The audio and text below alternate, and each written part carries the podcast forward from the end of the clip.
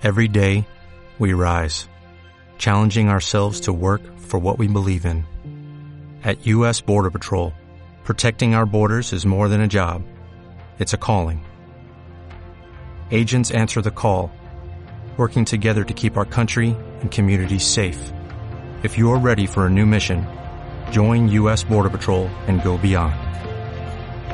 Learn more at cbp.gov/careers. Hola, hola, esto es Posición Natural y hoy te contaremos sobre los bosques tropicales. ¡Arrancamos!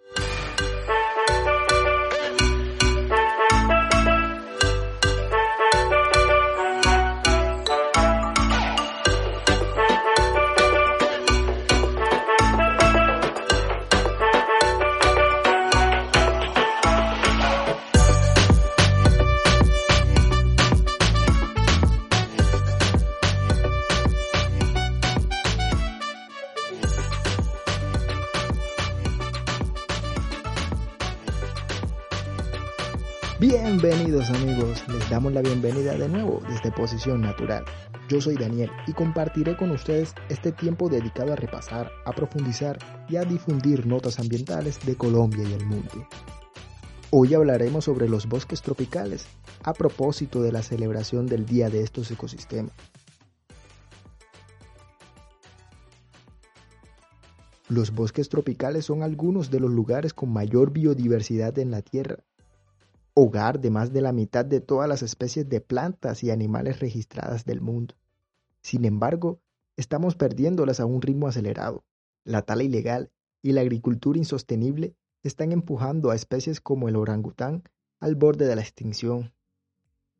Un estudio publicado en Science por 225 investigadores que trabajan con datos de 590 sitios forestales de todo el mundo concluyen que en altas temperaturas los bosques tropicales liberan mucho más carbono a la atmósfera.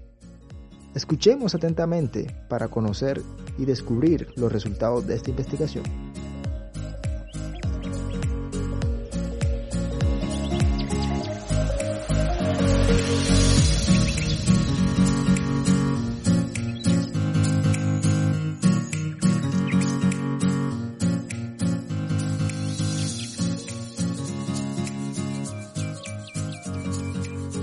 Todos los seres vivos tienen puntos de inflexión, puntos sin retornos, más allá de los cuales no pueden prosperar.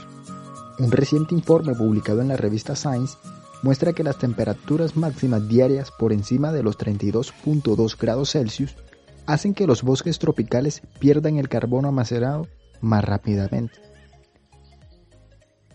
Para evitar este escape de carbono a la atmósfera, los autores, incluidos tres científicos afiliados al Instituto Smithsoniano de Investigaciones Tropicales en Panamá recomienda medidas inmediatas para conservar los bosques tropicales y estabilizar el clima.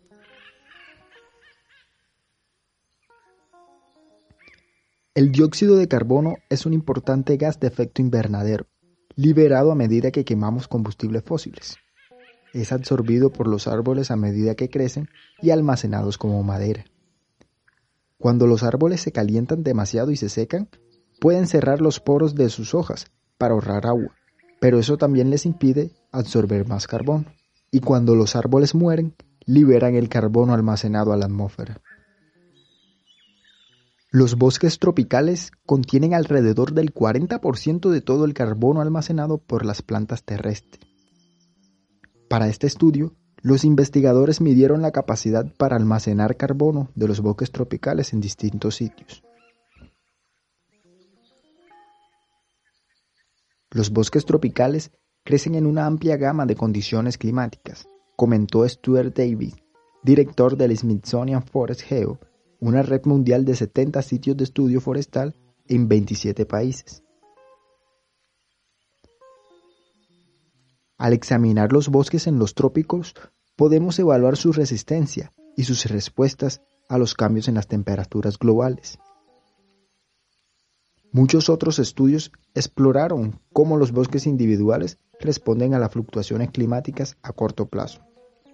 Este estudio adopta un enfoque novedoso al explorar las implicaciones de las condiciones térmicas experimentadas actualmente por todos los bosques tropicales. Al comparar el almacenamiento de carbono en los árboles en casi 600 sitios en todo el mundo, que forman parte de varias iniciativas diferentes de monitoreo forestal, como Rainforest, T-Force y Forest Geo del Smithsonian, el gran equipo de investigación dirigido por Martin Sullivan de la Universidad de Leeds y la Universidad Metropolitana de Manchester encontró grandes diferencias en la cantidad de carbono almacenado por los bosques tropicales en América del Sur, África Asia y Australia. Los bosques de América del Sur almacenan menos carbono que los bosques del Viejo Mundo, tal vez debido a las diferencias evolutivas en las especies de árboles que crecen allí. También encontraron que los dos factores más importantes que predicen cuánto carbono pierden los bosques son las temperaturas máximas diarias y la cantidad de precipitación durante las épocas más secas del año.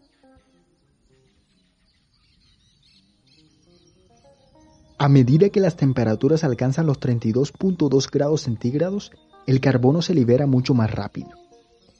Los árboles pueden lidiar con aumentos en la temperatura mínima durante la noche, un fenómeno de calentamiento global observado en algunos sitios, pero no con aumentos en la temperatura máxima durante el día. predicen que los bosques de América del Sur serán los más afectados por el calentamiento global, porque las temperaturas allí ya son más altas que en otros continentes y las proyecciones para el calentamiento futuro también son más altas para esta región. El aumento de carbono en la atmósfera puede contrarrestar parte de esta pérdida, pero también exacerbaría el calentamiento.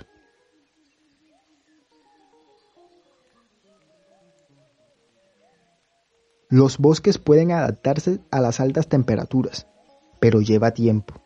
Las especies de árboles que no pueden soportar el calor mueren y son reemplazadas gradualmente por especies más tolerantes al calor. Pero eso puede llevar varias generaciones humanas. Este estudio destaca la importancia de proteger los bosques tropicales y estabilizar el clima de la Tierra, comentó Jefferson Hall, coautor y director del proyecto Agua Salud del Smithsonian en Panamá. Una herramienta importante será encontrar nuevas formas de restaurar la tierra degradada, como plantar especies de árboles que ayuden a que los bosques tropicales sean más resistentes a las realidades del siglo XXI. El proyecto Agua Salud estudia el interrogante de cómo se pueden usar las especies nativas de árboles adaptadas a un área para administrar el agua, almacenar carbono y promover la conservación de la biodiversidad en un punto crítico donde se unen América del Norte y América del Sur.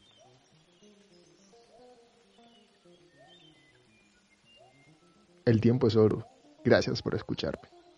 Recuerda, si no estás suscrito, si esto lo has escuchado por casualidad o nos escuchas a través de alguna red social, que sepas que te puedes suscribir ahora mismo a través de Spotify, Deezer, iBooks o Apple Podcasts.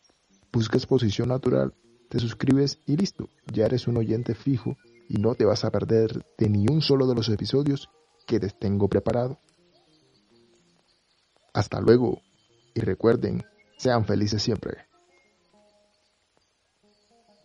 ¿Te preocupas por tu familia? Entonces, ¿por qué darles solo huevos ordinarios cuando pueden disfrutar de lo mejor? Eggland's Best, los únicos huevos con ese delicioso sabor fresco de granja, además de la mejor nutrición, como 6 veces más vitamina D, 10 veces más vitamina E y 25% menos de grasa saturada que los huevos regulares, además de muchos otros nutrientes importantes. Así que, dales los mejores huevos. Eggland's Best, mejor sabor, mejor nutrición, mejores huevos.